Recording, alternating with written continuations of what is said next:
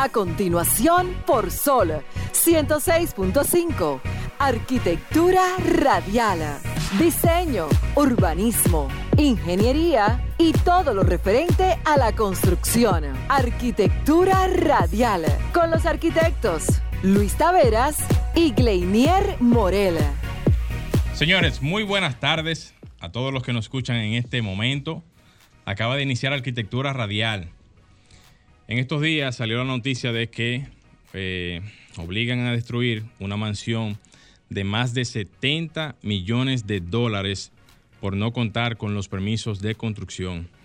La Corte de Apelación francesa decidió en contra del constructor británico Patrick Dieter, a quien le ordenaron derribar una mansión que al momento de su construcción le costó unos 70 millones de dólares porque no contó con los permisos de la ciudad de Provencia, Francia.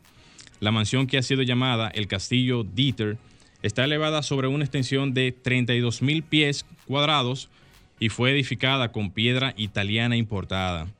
Cuenta con un helipuerto, un claustro medieval, campanario, invernadero y alrededor de 17 acres de jardines, viñedos, olivares y un estanque. Tiene un total de 18 habitaciones, algunas de las cuales tienen en sus paredes y techos frescos pinturas variadas. Pese a los litigios, la residencia es un reconocido lugar para bodas y vacaciones con tarifas que van desde 300 euros la noche hasta 1000 euros la noche. Viendo este ejemplo, es donde podemos que decir que eso pasa igualito que aquí. Bien, señores, de esta manera inicia Arquitectura Radial. Estimula tus sentidos, enriquece tus conocimientos. Arquitectura Radial. Bien, bien, señores, buenas tardes. Buenas tardes. Tremendo inicio da usted con esa, con esa noticia, igualito que aquí. Eh, acaba de iniciar Arquitectura Radial, Luis Taveras, un servidor, junto a Gleiniel Morel y Franklin Tiburcio en los controles. Estaremos con ustedes compartiendo todo lo relacionado al sector construcción, la arquitectura y la ingeniería en la República Dominicana y a nivel internacional. Morel, hoy no voy a hacer la frase de apertura, pero sí voy a hacer una breve reseña de quién fue el arquitecto Manuel Salvador Gautier, que falleció el pasado 8 de, este mes de febrero, y quiero que para algunos de los que las personas que no lo conocen puedan conocer eh, por lo menos algo de este señor.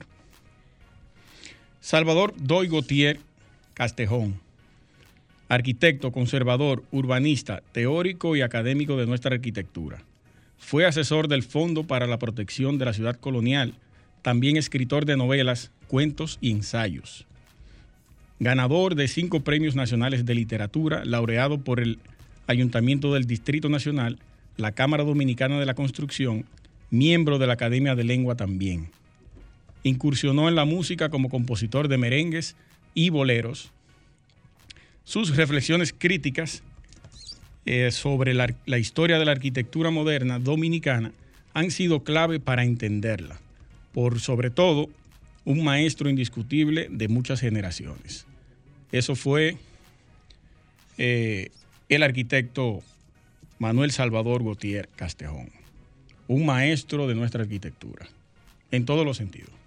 Es correcto, Luis. Inclusive en estos días, hablando con algunos colegas profesionales, me decían que siendo una de las referencias icónicas en lo que tiene que ver el, asunto de, del área de la construcción, debiera de hacerse algún tipo de homenaje con relación a este gran arquitecto, porque estamos hablando de que son uno de los iniciadores, tanto del colegio, Dominicano de Arquitectos y Agrimensores, como también de esos profesionales que iniciaron aquí en el país la carrera de la construcción, el diseño eh, y todo lo relacionado a lo que tiene que ver el mundo que nos concierne a nosotros. Él fue de los primeros arquitectos que, llegó al país formado desde Europa, porque hubo una varias familias que enviaron a sus hijos a estudiar fuera a Europa y luego vinieron y fueron contratados por el Estado, en ese momento Trujillo, y ellos fueron los que le dieron forma a nuestra ciudad.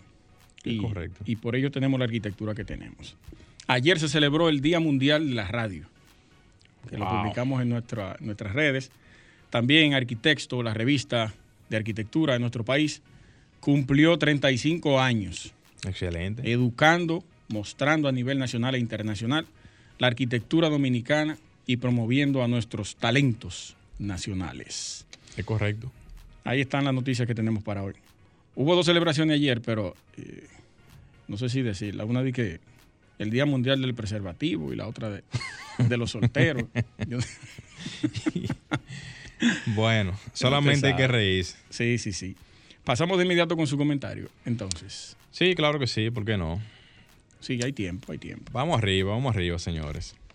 Saludar a todos esos arquioyentes que están ahora mismo ahí dándose cita aquí en Sol 106.5, en donde quieran que estén, ya sea en la playa, en el carro, de camino a cualquier lugar o visitando cualquier tipo de, de lugares. A través de la aplicación de Sol, Claro, su dial en la, cualquier radio que tenga, claro. o en la página de Sol también. Que nos pueden ver en vivo ahí por la aplicación de Sol 106 punto- 106.5, la pueden descargar desde su App Store o desde eh, eh, Google Play. Google Play para cualquiera de sus dispositivos celulares.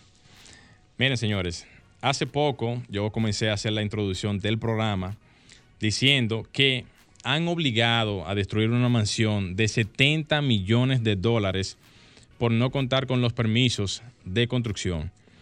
Yo les decía al principio del pro- del programa que en Francia obligaron a destruir esa mansión porque allá eso demuestra realmente que es una, digamos, ciudad o un país que tiene prácticamente todo lo que tiene que ver con, con el andar de su estructura de organización y el asunto de sus leyes. La hacen cumplir tal cual como está en sus normas y lo que tiene que ver la parte de ordenamiento territorial.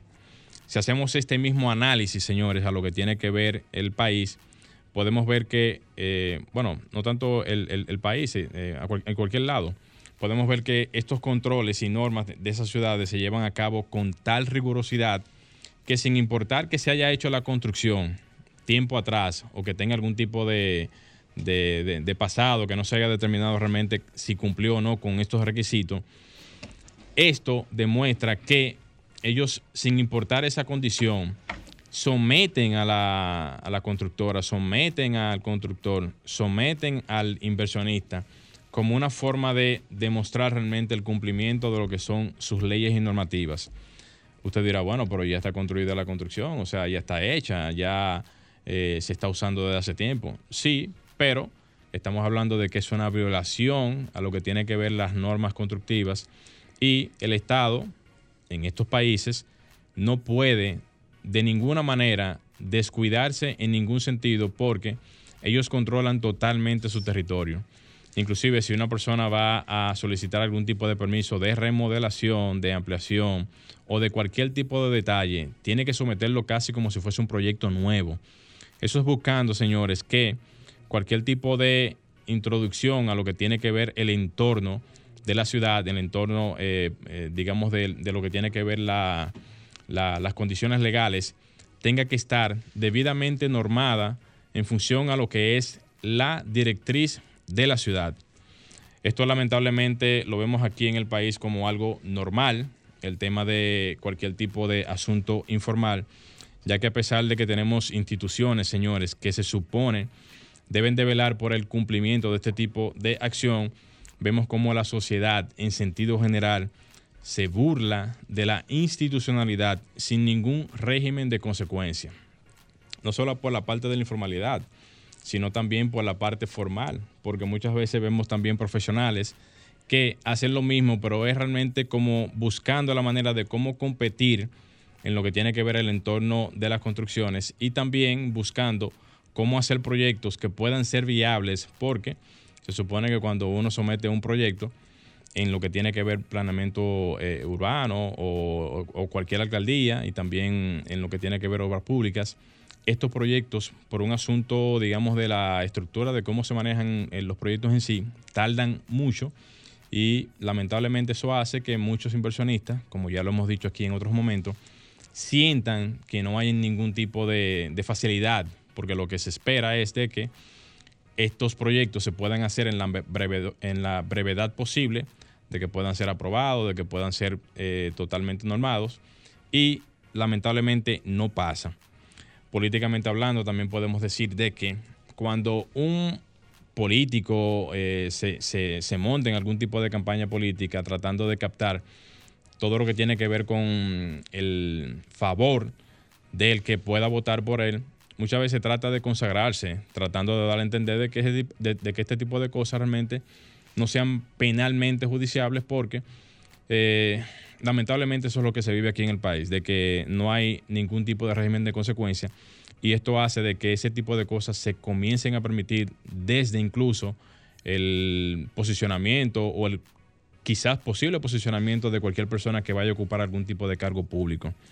Hasta el momento no tenemos lamentablemente la ley eh, aprobada de lo que tiene que ver el, el, ordenamiento territorial que está gravitando en el Congreso desde hace más de, ¿cuánto? 20 años más o menos. Sí. Cuidado si más. Y esto hace que lamentablemente no tengamos alguna estructura organizativa en lo que tiene que ver la parte de eh, la parte de proyectos a nivel general. Nosotros, y eso lo ha dicho Luis Tavera aquí en muchas, muchas ocasiones, los arquitectos, no debemos, o, o más bien no, no, es que no debemos, debemos realmente incorporarnos en lo que tienen que ver las tomas de decisiones, tanto en las alcaldías, cuando se hacen vistas públicas, tanto en el Congreso, cuando se hacen también vistas públicas, con relación a lo que son las leyes, más que nada que tienen que ver con nuestro sector, porque eh, sectores como Acoprovi, eh, también el CODE que ha participado, y no sé si el azar, Luis, eh, ha participado en ese tipo de, de accionares, deben de participar continuamente en lo que son las tomas de decisiones porque son los gremios y las asociaciones que tienen que ver directamente con nuestro entorno para poder tratar de que esas regulaciones vayan de la mano con lo que es el interés colectivo. Eh, yo soy siempre el abanderado, señores, de decir que hasta que no tengamos alguna estructura organizativa en lo que tiene que ver la parte eh, gremial o, o, de asociaciones y todo eso, pero una organización que tenga que ver realmente con los nuevos tiempos, que pueda tener algún tipo de complemento eh, tecnológico, tal cual, por ejemplo, como lo podemos ver en lo que es compras y contrataciones.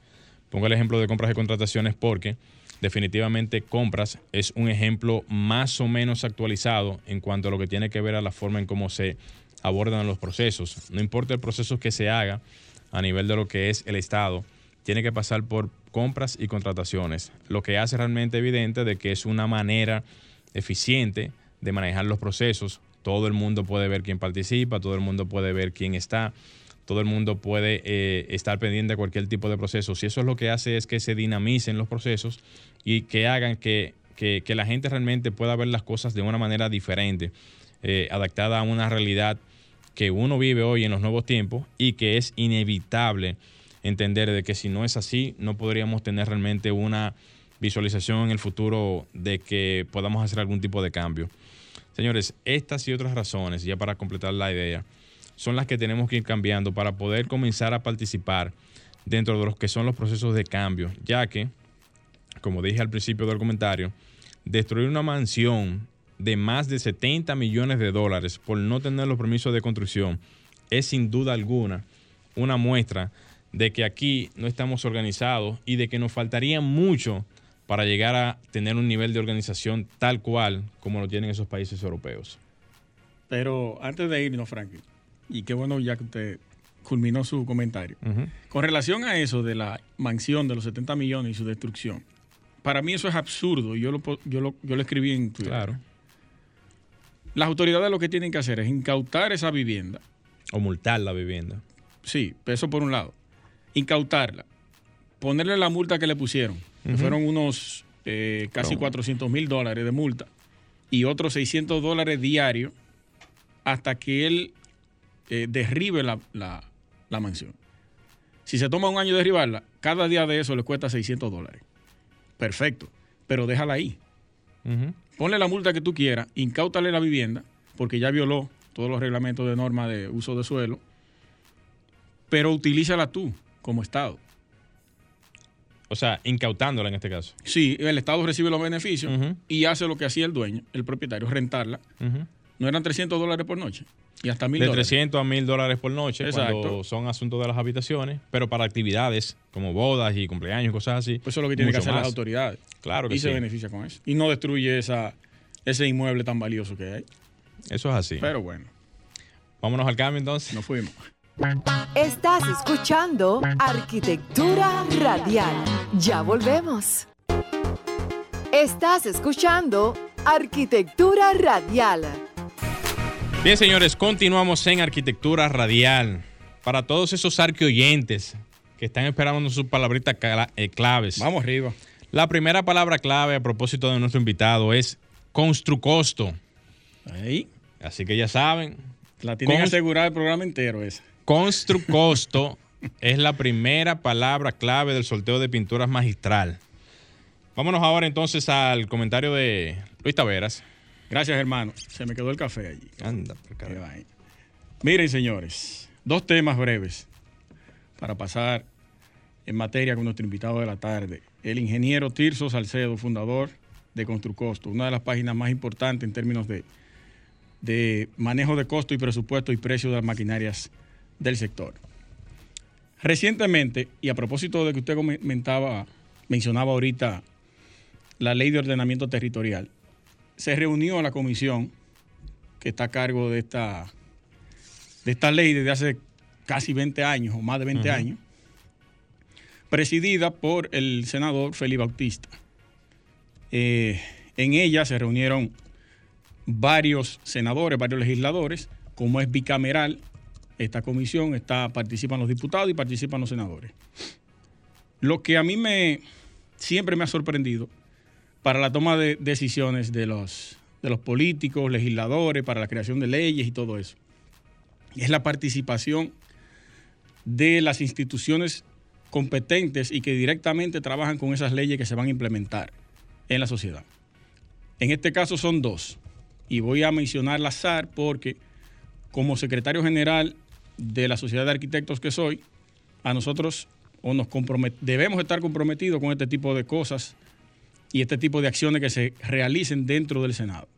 Y el CODIA, que por supuesto es el gremio eh, legal, pudiéramos decirle, eh, que engloba a todos los profesionales de la ingeniería y de la arquitectura. A mí me preocupa porque tanto para el plan de vivienda familia feliz el CODIA no participó para la elaboración y la conceptualización de este proyecto. En la ley de ordenamiento territorial, en esta última reunión tampoco vi el CODIA. Yo eh, no sé en realidad qué es lo que está pasando con las autoridades del CODIA y eh, no quiero lacerar mucho la parte del CODIA porque mi compañero va a participar, pero eso no tiene que ver con las autoridades pasadas.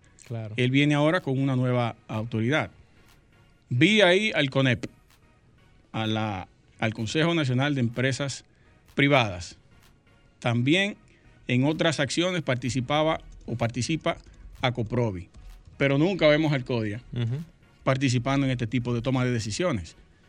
Solamente van al CODIA luego de que están implementadas o en ejecución para presentársela a los profesionales y a los eh, directivos, simplemente. Pero para la toma de, de decisiones antes de, no vemos la participación de este gremio. Por otro lado, quiero hablar sobre un tema muy preocupante que tiene que ver con el, reclutamiento de los profesionales de la arquitectura específicamente. Eh, y esto va para las empresas constructoras y los estudios de arquitectura. Desde el motor de búsquedas que todos hemos utilizado en algún momento cuando estamos desempleados, Aldaba, podemos ver cómo se decapitan a los profesionales de la arquitectura con un ofrecimiento y un reclutamiento de trabajos que no se corresponden, digamos, a la preparación que se obtuvo durante los estudios. Un profesional de la arquitectura te dura como mínimo cinco años estudiando en la universidad. Y cuidado. Hace una inversión altísima para poder alcanzar este título, este conocimiento, esos estudios. Y cuando sale de ahí, eh, tiene una oferta de empleo desde 15 mil pesos el sueldo, máximo 30 mil. No todas las oficinas te ofrecen 30 mil. Entonces ahí te ponen, déjame ver. Un listado, un, listín. Sí, sí, te ponen cinco años de experiencia. Imagínate que tú seas un recién graduado. Cinco años de experiencia en supervisión de planta. Te piden que debes manejar todos los programas de diseño modelado 3D y 2D. Dígase Revit, Vector, Archicad, AutoCAD, SketchUp, Lumion, V-Ray. Tiene que manejar por lo menos cuatro de esos. Debe tener vehículo propio. Debe tener disponibilidad para viajar al interior. Y lo, y lo más interesante, preferiblemente mujer, en la mayoría de los casos. Y yo me pregunto, pero ¿de qué manera es que estamos ayudando a los profesionales nuevos? Si lo mismo, ustedes, lo voy a poner el caso de, específico, de los arquitectos que tienen firmas y que hacen este tipo de, de ejercicio con sus propios colegas, maltratando y pisoteando lo que es una profesión como esta. Deberían ponerse en los zapatos de cuando ustedes iniciaron. Valorizar más el ejercicio del profesional de la arquitectura, que por eso es que existe la competencia desleal por un lado. Hay muchos arquitectos que dicen, no, yo no me voy a emplear por, por 15 mil ni 20 mil pesos. Yo prefiero hacer planos por ahí y me gano 30 y 40 mil pesos en un juego de plano. Y eso es lo que pasa con, con, con ese tipo de competencia desleal. Entonces deberíamos, al igual que, que varios gremios que hay aquí, deberíamos, vuelvo y toco el tema del CODIA y la SAR, que debe también eh, presionar en ese sentido. Tenemos el Colegio Médico Dominicano de, de, de, Médicos, el Colegio Médico Dominicano, que sale aguerrido a defender a sus profesionales.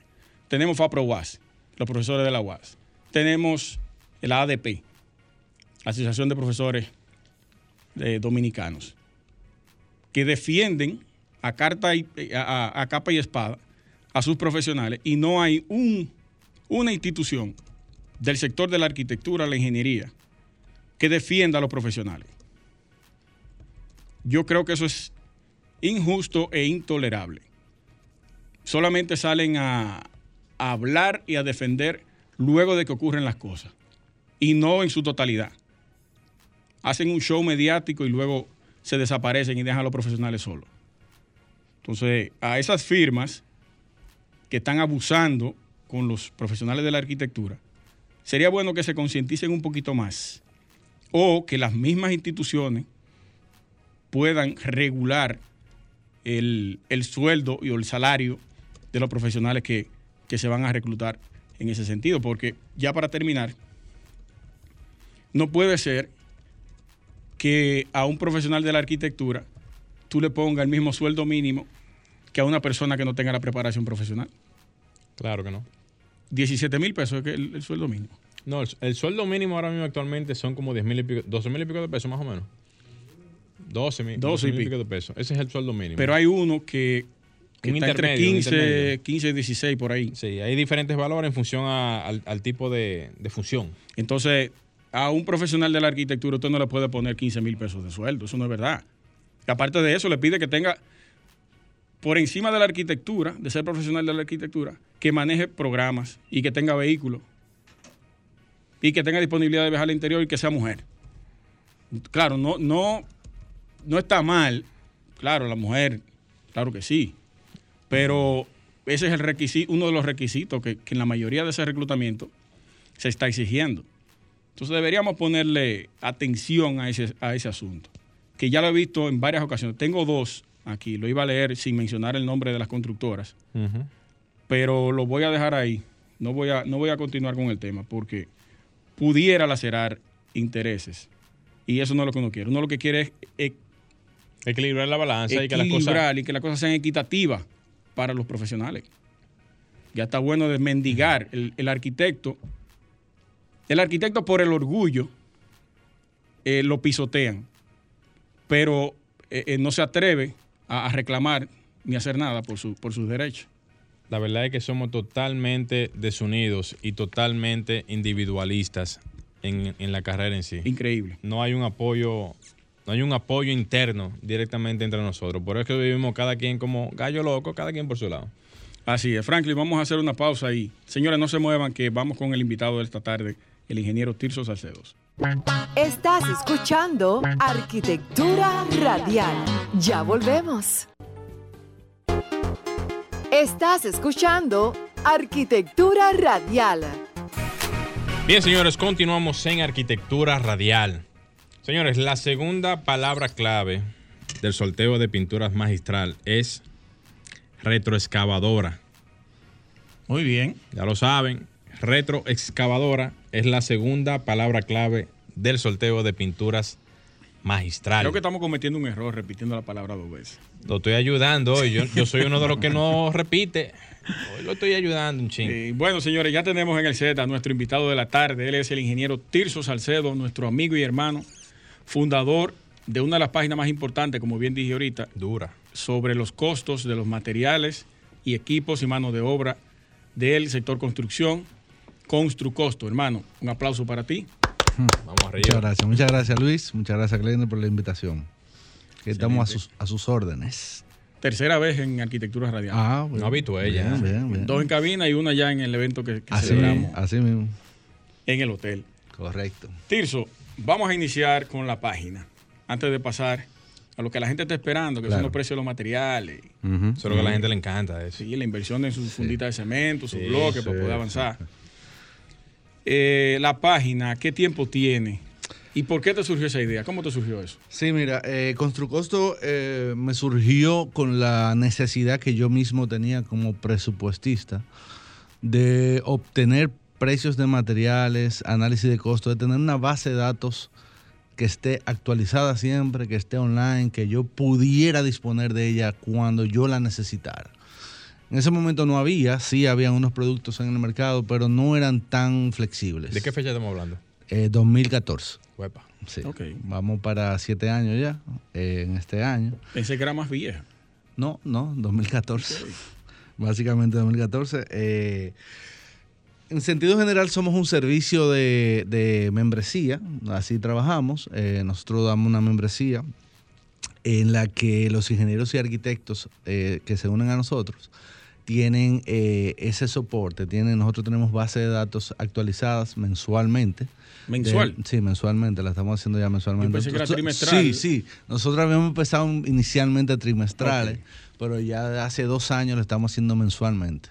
Pero eso es muy efectivo. Sí, sí, correcto. Mira, nosotros, eh, el, nuestro procedimiento, eh, lo que actualizamos todos los meses son un grupo de insumos que son los que más varían. Tenemos 40, 45 insumos, son los que varían constantemente. ¿Nos puedes mencionar varilla. alguno Sí, claro, cemento, varilla, dólar, eh, eh, la, eh, o sea, la tasa de cambio. Está,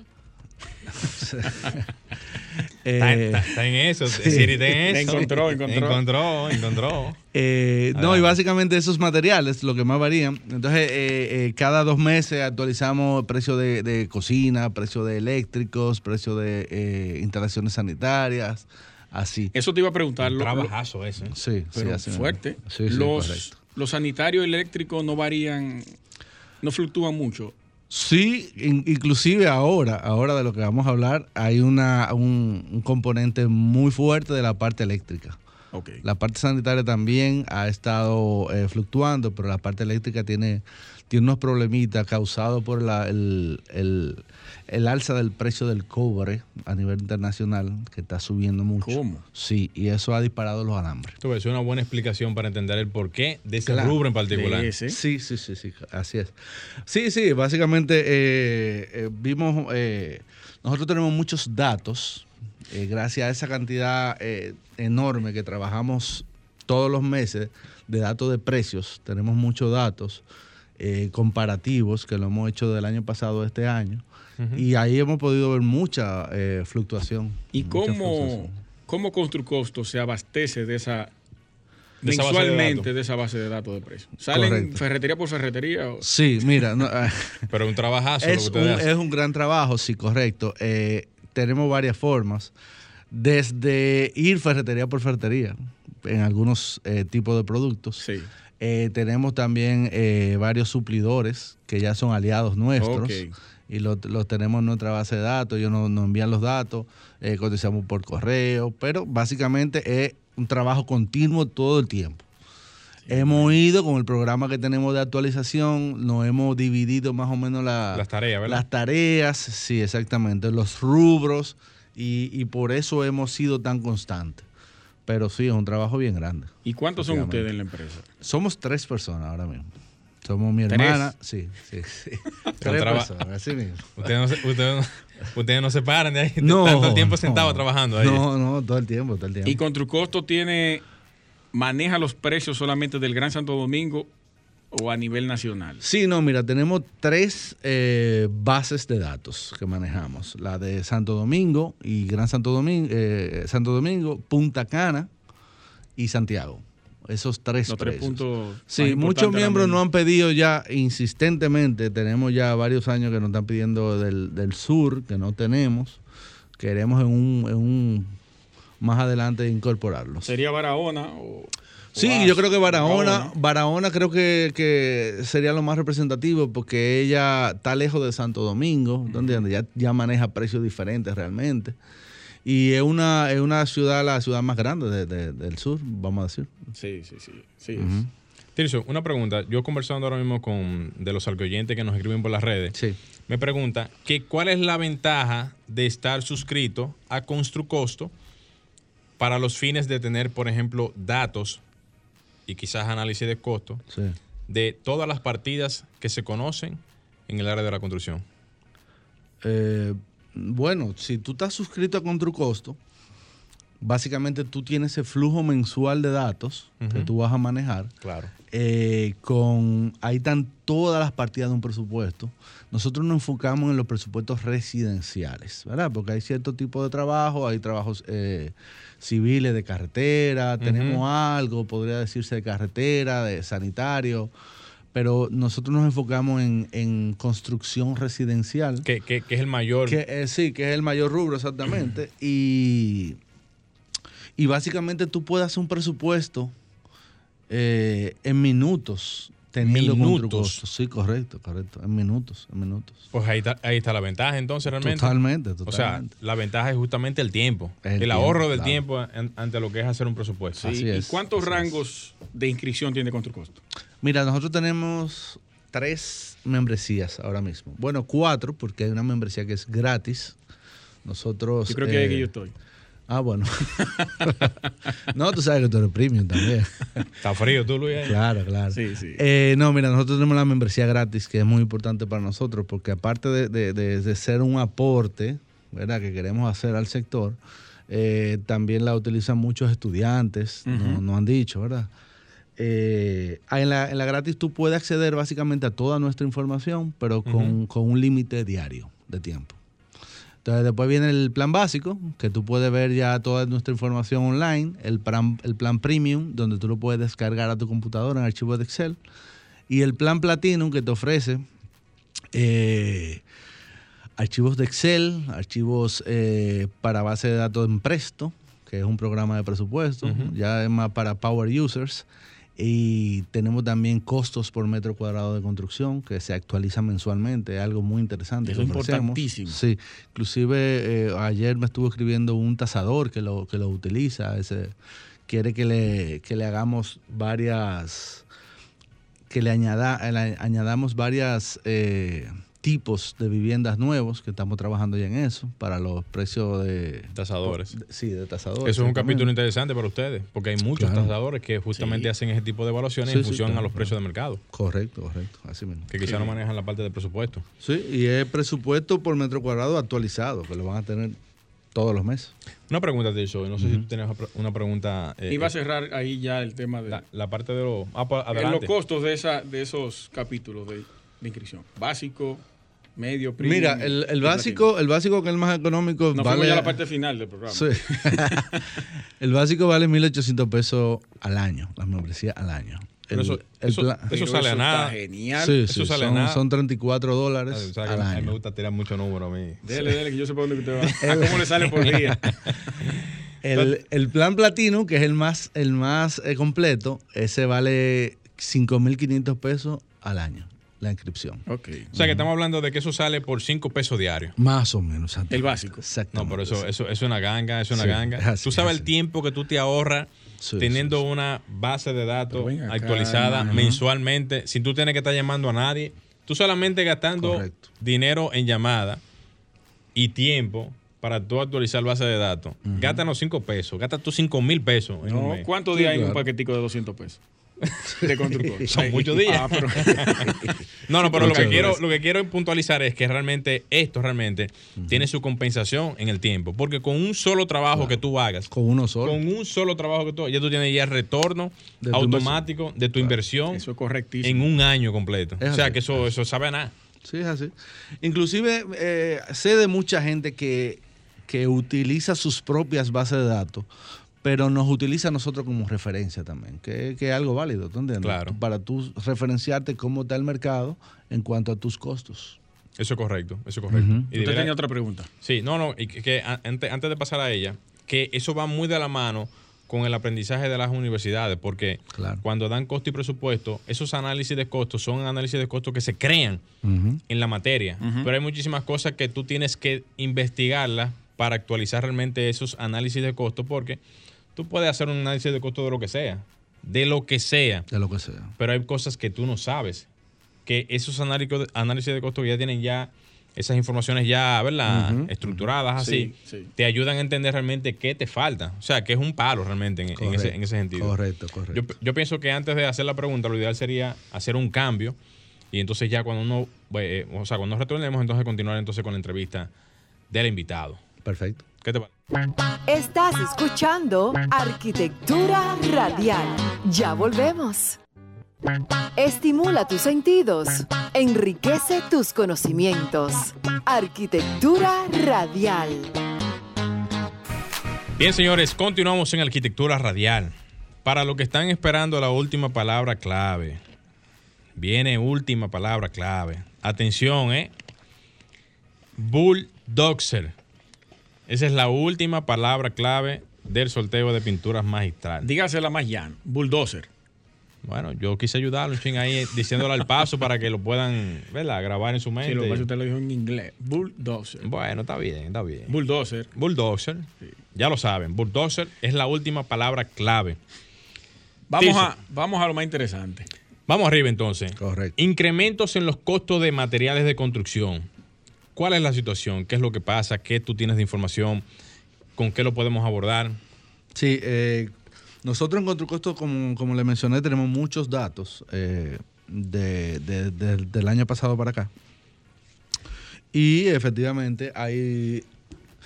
Yo podría decirle que eh, estamos en una segunda oleada de incrementos. La primera oleada fue cuando, cuando abrieron, cuando abrimos los, Comercio, ¿verdad? los comercios, exactamente, cuando abrimos la construcción nuevamente, que fue en mayo de 2020.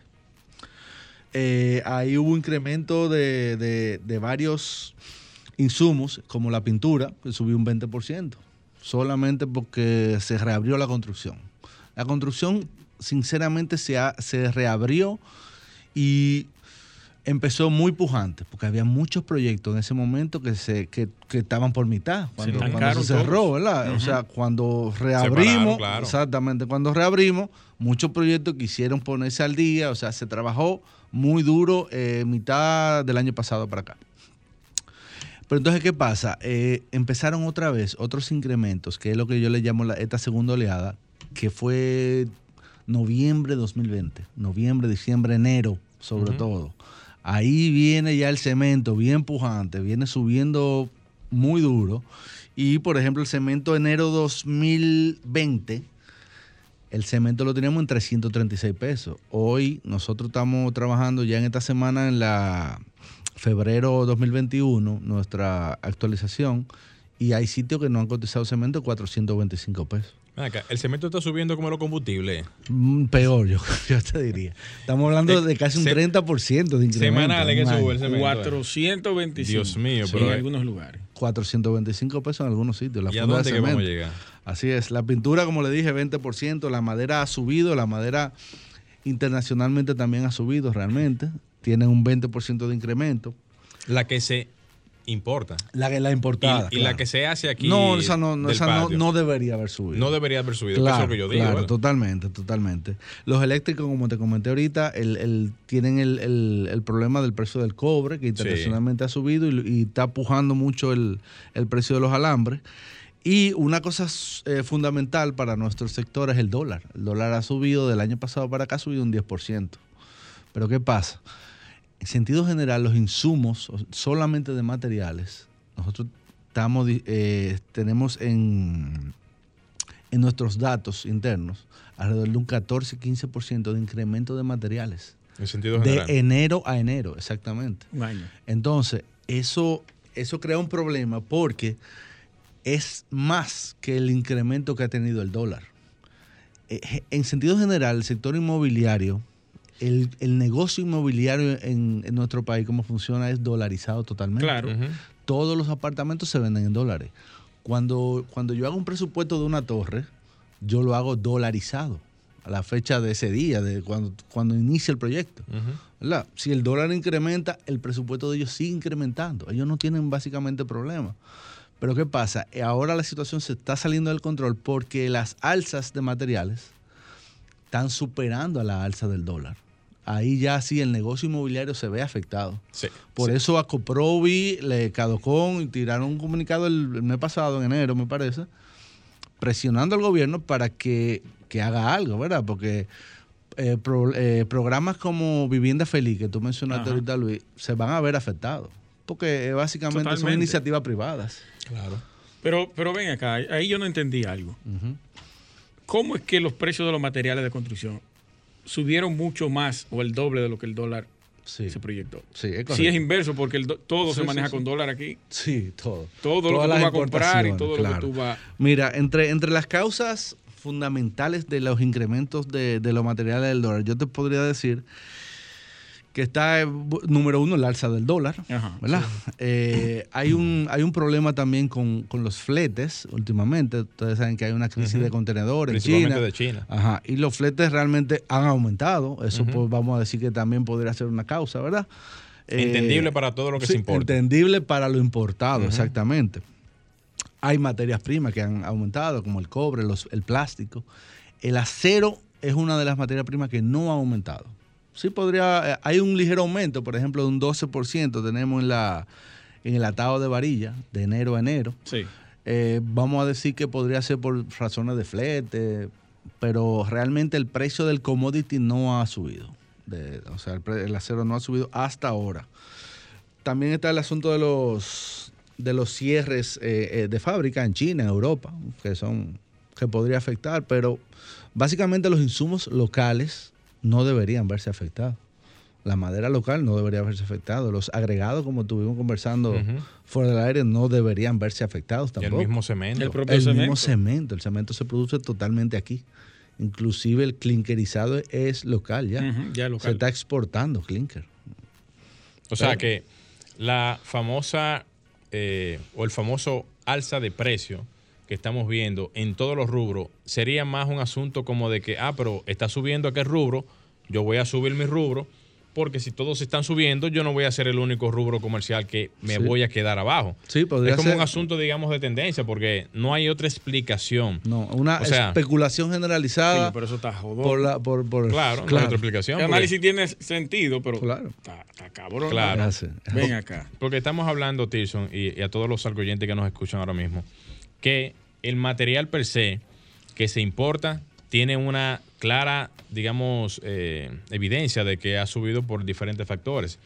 Pero el material que se produce aquí, el material que se hace aquí, como los agregados, que son prácticamente materia prima del país, no debe de tener un alza de ningún tipo, de no ser que sea algún tipo de componente adicional que se le cargue por el, el asunto del transporte, que puede ser quizás un componente que se adicione, pero si el, vamos a decir, el, el- el consumo del combustible no ha sido tan disparado, el alza no puede ser tan, al- o sea, tan alta Claro. como para no poder justificar realmente de alguna manera. Mira, eh, hay, un, hay un componente que son los gastos de COVID-19. Hay gastos de COVID-19 que inclusive las obras lo han tenido, que es los, ¿Cómo se explicaría los eso? EPPs que son los equipos de protección eh, personal, de tú tienes que ponerle ahora una mascarilla todos los días, todo tu personal. Tú tienes que ponerle tal vez algunos guantes, tienes que poner un, un muchacho que tome la temperatura, se supone. Eh, hand sanitizer también tiene que utilizar en tu obra. O sea, hay ciertos costos, tiene que desinfectar tu obra, se supone también.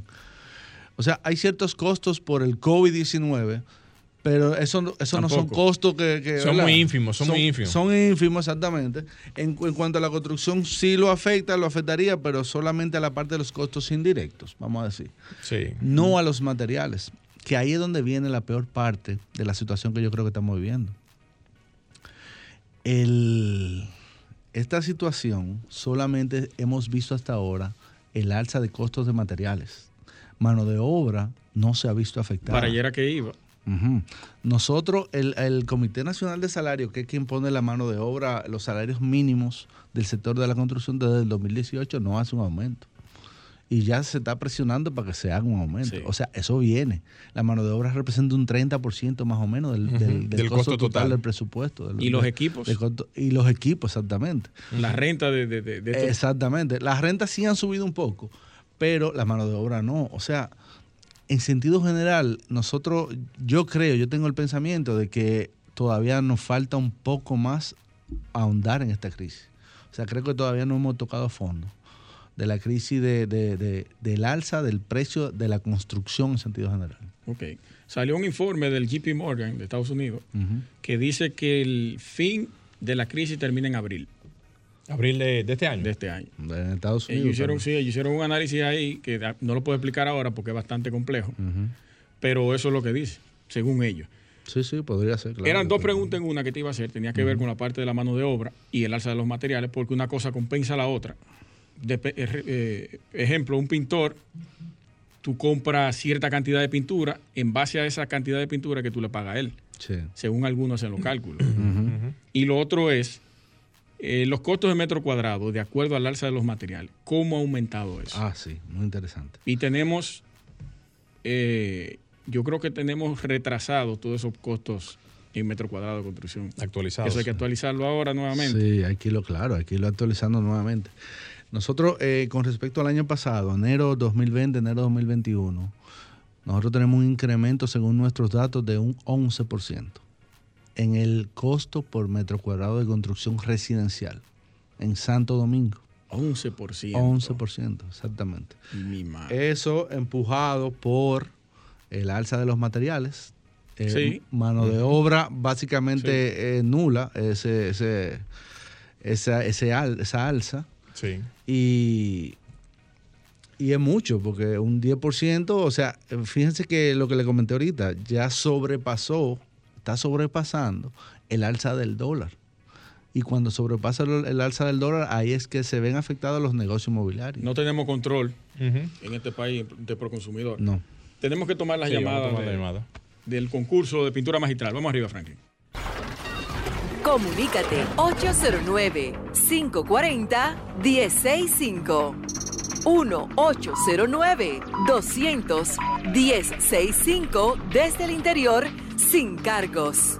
1-833-610-1065 desde los Estados Unidos.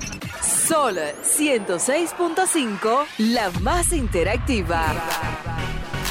Buenas tardes. Buenas tardes. Buenas tardes, le habla Fiordalisa Polanco. Ah, ¿cómo tú estás? Pásanos Bien. las tres palabras, por favor.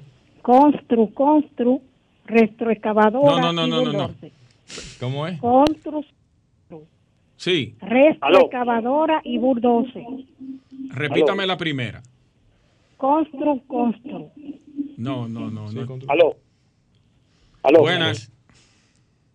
Líder, Sí. adelante. Buenas. Construcosto, Construcosto, Sí, retroexcavadora sí. y bulldozer. Perfecto. Muy bien, muy Se bien, acaba de ganar bien. Su cubo de pintura. Bien, bien. ¿Cuál es tu nombre, por favor? Adalgisa Sosa. Adalgisa Sosa. ¿De dónde nos llama Adalgisa? De Brisa Oriental. Pásame, por favor, tus cuatro últimos números de tu cédula. 3, 8, 2, 5. 3825. Ujú. Anota este- este número 3, de WhatsApp, por 8, favor. 2, guion 5. ¿Perdón? 3, 8, 2, guion 5. Perfecto. Anota, por favor, este, este número de WhatsApp para que nos escriba por ahí inmediatamente cuál es la llamada. Dígame. 829 Ujú. 630 8811. 829. 630 8811. Ok. ¿De acuerdo? Felicidades. Gracias a ustedes. Yo iba a decir que si ella se había ganado, pero no, no tiene el número. No, no tiene. Ya tenemos que ir ¿no? y exhortarle a los que ya han ganado o que han sido premiados por un- una cubeta de pintura, que le den chance a los demás. Claro. Porque ya tenemos eh, repetición de ganadores, entonces eh, ya Le hemos estamos- anotado. Le estamos lo dando que- seguimiento. Tirso, ¿alguna sugerencia o, o motivación? Recomendación final. Sí. Eh, no, no, muchas gracias por su invitación eh, y efectivamente, como, como conversamos, un problema que tenemos entre manos ahora mismo, el, el- esa alza y, y creo que debemos ver cómo podemos solucionarlo entre todos como sector. Aquí, cada vez que tú vienes o hablas con nosotros, nos damos cuenta de la importancia que tiene tu página Sí, a la hora de, conocer los precios de los materiales, mano de obra y equipos, señores. Así es. Muchas gracias. Llegamos a la parte final, Morel. Adelante, adelante. Sí, sí. eh, muchas gracias, Tirso. Eh, gracias a ustedes, señores, por estar con nosotros una hora de este domingo compartiendo toda la información relacionada al sector.